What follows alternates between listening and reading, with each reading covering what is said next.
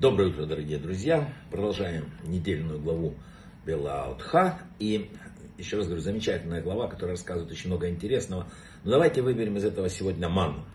Ман, фантастический ман, который падал с неба, поглощался полностью человеком, самая здоровая пища.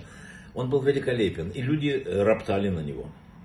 В Талмуде э, написано э, детальное описание мана. В частности, сказано, что ман мог вдохновлять людей не меньше, чем самые зажигательные речи а способ его распределения был ориентирован на высокий духовный или там низкий, на уровень, до духовный уровень человека. К примеру, праведник Уман выпадал прямо у порога его дома. Менее достойный собирал долю на некотором расстоянии от, от места, но в пределах лагерей. Там совсем неважные люди уходили за лагерь, видно было.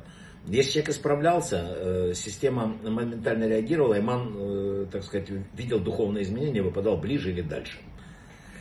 Таким образом, духовный уровень человека был известен окружающим. Любое проявление лицемерия исключалось. Да? И вот именно эти особенности мана вызывали чувство протеста.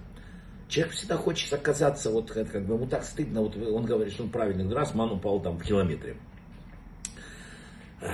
Есть еще вторая часть. Надо подумать немножко, да?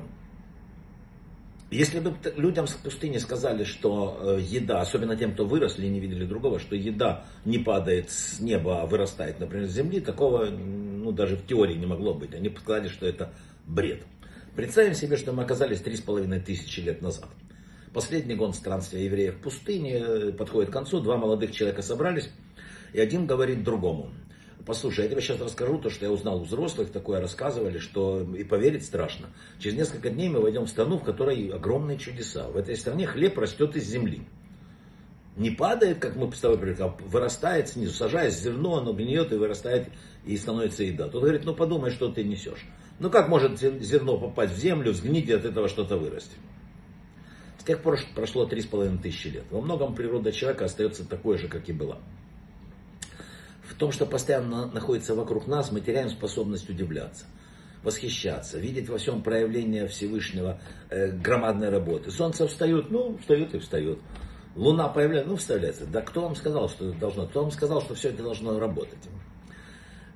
Чудеса бесконечные для нас. Они, все, все в мире, все это чудесный мир создан потрясающий. Просто к чему-то мы привыкли, для нас это естественно.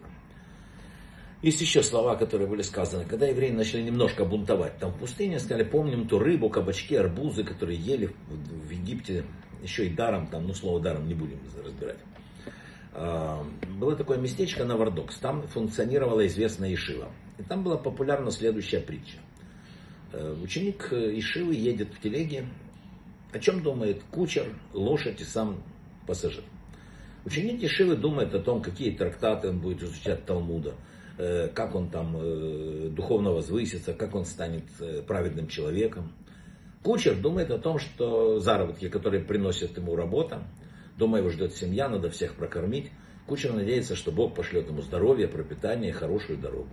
А лошадь о чем думает? О том, что скоро закончится день, она сможет вздремнуть, а на, на, на, на полу конюшни отдохнуть, предварительно полакомиться сеном.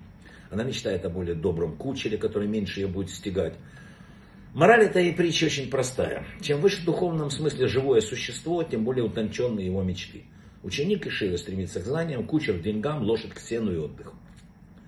Кем мы хотим себя ощущать в этой жизни? Кем, подумайте, кем мы себя хотим ощущать в этой жизни из этих трех? Если вы выберете, то к этому и стремитесь. Тора всегда исходит из того, что человек создан по образу и подобию. Образу и подобию. Образу тому и подобию а следовательно обладает бесконечным потенциалом, позволяющим возвыситься ему духовно бесконечно, и в этом его предназначение. Он верит в нас, осталось нам самим поверить в себя, а перед этим поверить в него. И вот так эти три веры соединятся и принесут результат. Брахава от слаха всего самого-самого лучшего.